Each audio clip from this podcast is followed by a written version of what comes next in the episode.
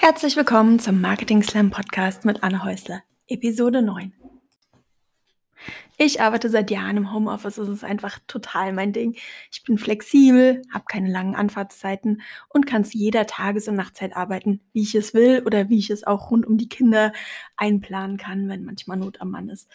Allerdings habe ich in den letzten Monaten zunehmend den Abstand zwischen Work und Life vermisst, was auch damit zu tun hat, dass auf einmal alle vier Kinder und mein Mann ständig zu Hause waren. Mein Mann ist immer noch zu Hause, es wird auch noch eine ganze Weile zu bleiben und mir haben dadurch einfach mehr und mehr die Übergänge zwischen der Arbeitszeit und der Familienzeit gefehlt. Ich habe zwischendrin verschiedene Sachen ausprobiert und bin jetzt schließlich beim Journaling gelandet und habe dadurch auch ganz zufällig, also quasi aus Versehen, eine Selbstfürsorgetechnik für mich entdeckt, die für mich noch viel, viel mehr Vorteile hat, als nur in die Arbeit reinzufinden und aus der Arbeit rauszufinden. Und heute möchte ich dir vorstellen, wie ich zum Journaling gekommen bin, was ich dabei beachtet habe oder was ich dabei über mich rausgefunden habe und auch über diese Technik und ähm, welche Journaling-Fragen ich verwende. Einfach als Inspiration für dich und vielleicht auch für deine eigene Routine im Homeoffice.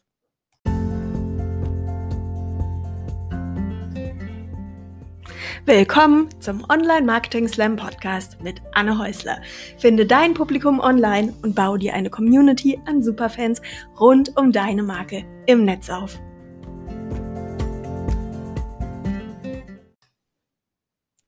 Ich weiß nicht, wie es dir geht, aber ich habe in den letzten Monaten ganz schön viel gelernt. Ähm, die Corona-Zeit, die war wirklich für mich so ein Katalysator, um nochmal rauszufühlen, ähm, was brauche ich eigentlich in meinem Leben, wie ähm, möchten wir unser Familienleben gestalten, was ist uns wichtig. Also es war auch für mich eine tolle Rückbesinnung irgendwie darauf, dass, dass uns eben wichtig ist, viel Zeit zusammen zu verbringen, dass uns wichtig ist, dass wir alle gesund sind, dass wir eigentlich auch mit weniger Dingen zurechtkommen. Also es war wirklich eine spannende, heilsame und sehr erkenntnisreiche Zeit, aber ich habe habe auch gelernt, dass die 28 Stufen vom Wohnzimmer bis zu meinem Arbeitszimmer unterm Dach einfach nicht ausreichen. Sie sind nicht genug, um nach einem turbulenten Start in den Tag in den Arbeitsmodus umzuschalten. Also du kannst dir so vorstellen, eben noch in der Nutella-Schlacht schon am Schreibtisch mit den Kunden. Das ist einfach nicht immer so einfach. Sie reichen auch nicht aus, um nach einem Arbeitstag abzuschalten. Und sie sind auch nicht genug, um die Arbeit dazulassen, wo sie hingehört, nämlich am Schreibtisch und die nicht im Kopf mit zu meiner Familie runterzuschleppen. Ich muss dazu sagen, ich arbeite seit Jahren im Homeoffice und für mich passt es super gut. Deshalb waren die letzten Monate jetzt nicht wirklich eine Umstellung für mich. Ich habe mir ein schönes Arbeitszimmer unterm Dach eingerichtet. Das muss ich zwar ab und zu mit Gästen teilen, aber das war ja jetzt in den letzten Monaten auch nicht so das Problem.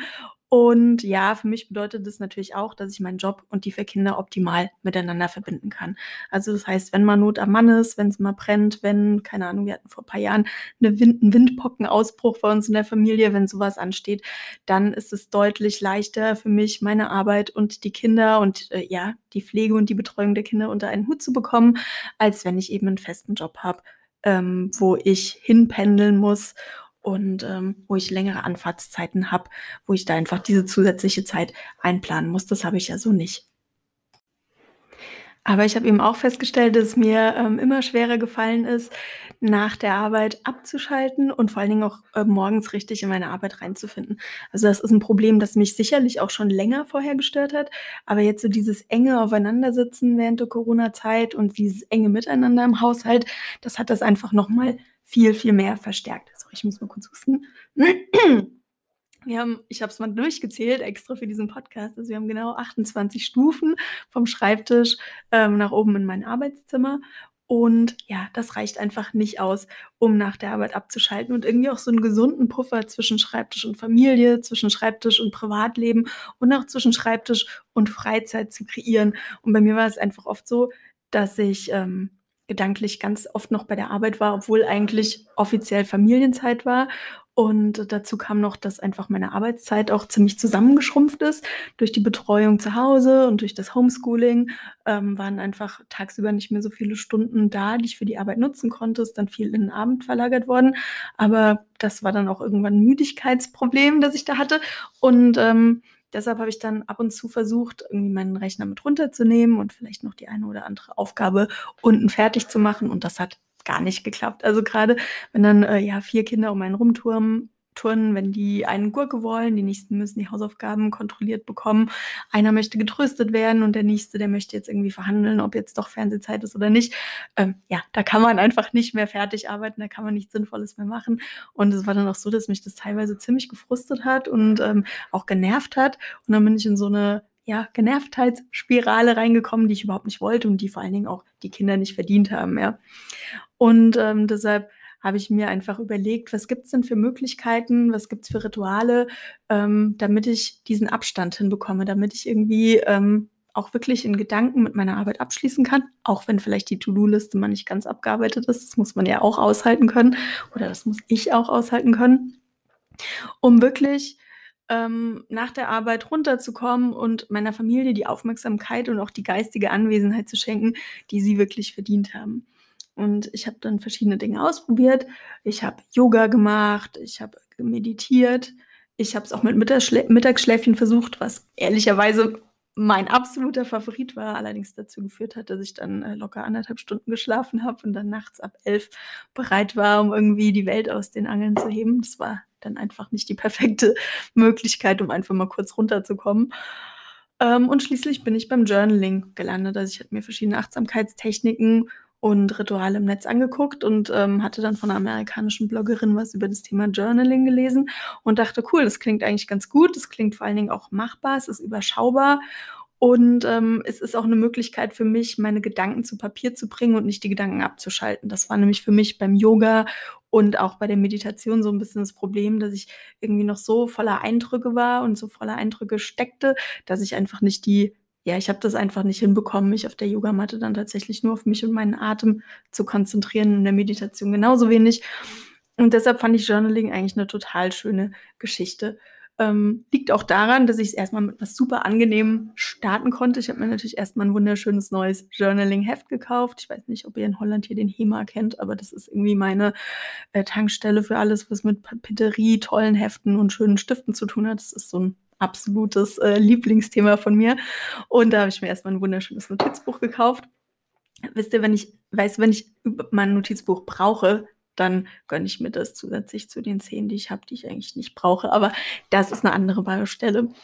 Ja, und dann habe ich mir eben eine Reihe von Journaling-Aufgaben überlegt. Und wenn du mal im Netz recherchierst, wenn du mal nach Journaling-Aufgaben suchst, dann findest du wirklich jede, jede Menge ähm, Aufgaben wirklich zu jedem Thema. Also egal, ob es das Thema Abnehmen ist, ob es das Thema Gesundheit ist, ob es das Thema positives Selbstbild ist. Es gibt wirklich jede Menge Journaling-Aufgaben, Ideen und Inspirationen, die man nutzen kann, wenn man so eine Routine starten möchte. Bei mir war es jetzt aber so, dass ich wirklich nach Aufgaben gesucht habe, die mir bei der Arbeit helfen, die mir eben helfen, den Fokus auf meine Arbeit zu lenken.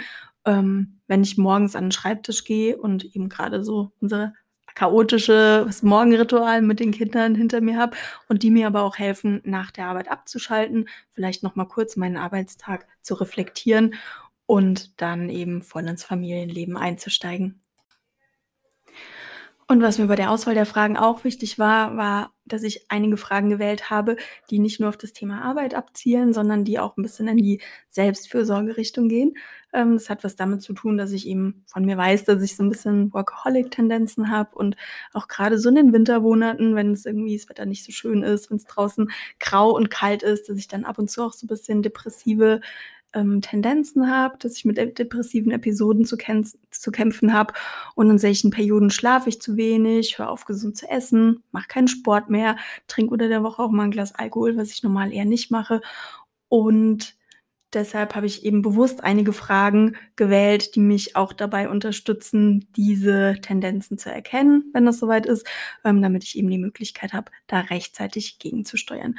Das kann ich auch sehr empfehlen. Es gibt wirklich eine riesen Bandbreite an Fragen draußen im Internet. Wenn du dir so einen Fragenkatalog zusammenstellst, überleg doch auch vorher mal, was so Themen sind, für die du vielleicht noch ein bisschen Unterstützung brauchst oder auf die du besonders achten möchtest. Das kann ja auch das Thema gesund essen sein, zum Beispiel, ähm, wenn du das bei der Arbeit gerne vergisst oder wenn du in einer harten Arbeitswoche auch gerne vergisst, dich regelmäßig zu bewegen, dann können das auch so Fragen sein, die du mit in diese Journaling-Routine einbaust und die dich dann dabei unterstützen, eben diese Muster zu erkennen und nicht nur gut in deinen Arbeitsalltag reinzufinden und ähm, nach der Arbeit mit der Arbeit abzuschließen, sondern eben auch, die dich dabei unterstützen, ein bisschen auf dich zu achten und ja, das Thema Work-Life-Balance auch in den Mittelpunkt rücken.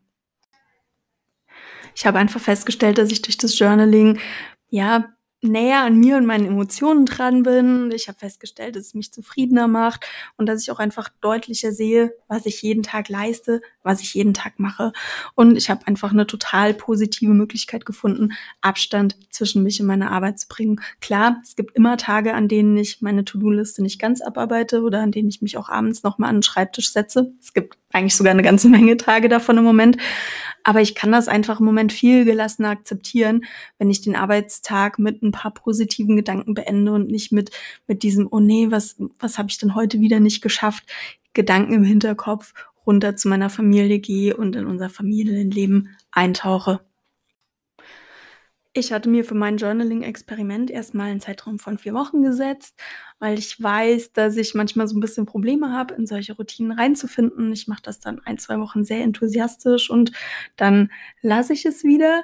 Und von daher war es für mich schon irgendwie ein Antrieb zu sagen, okay, ich ziehe das jetzt einfach mal vier Wochen durch. Und ich habe mir da auch klare Zeitslots gesetzt. Also es waren immer am Anfang meiner Arbeitszeit zehn Minuten und dann am Ende der Arbeitszeit nochmal zehn Minuten. Ich fand das jetzt so von der Zeit sehr machbar. Und es ist auch so, dass nicht allzu viel Zeit von meiner eigentlichen Arbeitszeit weggefallen ist, die ja sowieso recht knapp bemessen ist, beziehungsweise ich habe eben die Zeit genutzt, die ich normalerweise damit verbringe, irgendwie sinnlos im Internet zu surfen. Ähm, die habe ich dann für meine Journaling-Routine verwendet.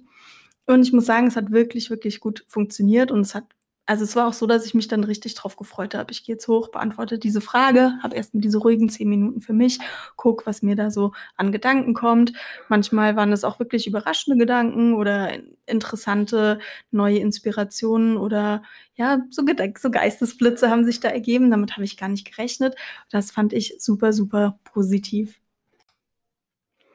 Bedien dich gerne bei diesen Fragen und starte dein eigenes Journaling-Experiment oder vielleicht machst du das ja bereits eine ganze Weile, hast es aber in einem anderen Zusammenhang genutzt und ich kann dich wirklich nur ermutigen. Also für mich war es wirklich eine ganz, ganz wertvolle oder es ist für mich eine ganz wertvolle Möglichkeit, ähm, morgens gelassen und entspannt in meinen Arbeitsalltag einzusteigen und vor allen Dingen auch so diese Fokussierung zu finden, die ich brauche, um wirklich gut und äh, produktiv zu arbeiten und eben nach der Arbeit auch diesen nötigen Abstand zu finden. Vielleicht noch eine kleine Anmerkung. Ich versuche diese Fragen nicht am Schreibtisch zu beantworten. Ich hatte am Anfang so eine romantische Idee, dass ich das irgendwie draußen im Grünen mache oder bei uns vor der Bank äh, auf der Bank vor unserem Haus. Aber es ist natürlich so, sobald ich irgendwie mittendrin sitze in der Familie, dann möchten die auch was von mir. Dann ähm, bin ich eben auch Ansprechpartner und dann klappt das eigentlich nicht mehr so, die Gedanken da so zu fokussieren und mich wirklich auf diese kurzen zehn Minuten zu konzentrieren. Von daher, ähm, also wir haben so eine Schlafcouch, ein Schlafsofa oben bei mir im Arbeitszimmer. Ist ja, wie gesagt, auch öfters Gästezimmer. Und von daher mache ich es mir jetzt einfach immer auf dieser Schlafcouch bequem und äh, schreibe dann da in mein kleines Journaling-Tagebuch und äh, habe zumindest dann so ein bisschen räumlichen Abstand zu meinem Schreibtisch, auch wenn er in Sichtweite ist. Aber es ist eben nicht das gleiche Gefühl, wie wenn ich am Schreibtisch sitze und vor mir den Computerbildschirm habe. Wie gesagt, probier es mal aus. Alle wichtigen Informationen, alle ähm, Erkenntnisse aus diesem Podcast habe ich auch nochmal in einem Blogpost zusammengefasst. Den Link findest du immer in den Show Notes. Und ich bin total gespannt, ähm, wie du das Thema Journaling siehst, ob du damit eigene Erfahrungen gemacht hast, ob du vielleicht eine ganz andere Routine hast oder einen ganz anderen Tipp oder Trick, um morgens irgendwie sinnvoll in den Tag reinzufinden am Schreibtisch, um abends ähm, deine Gedanken gehen zu lassen, mit dem Arbeitsalltag abzuschließen, bevor du nach Hause gehst oder bevor du eben in dein Privatleben einsteigst. Lass mich das gerne wissen. Ich bin jederzeit auf Instagram für dich zu erreichen oder gerne auch per E-Mail. Lass mich wissen, wie du das siehst und wie du das machst.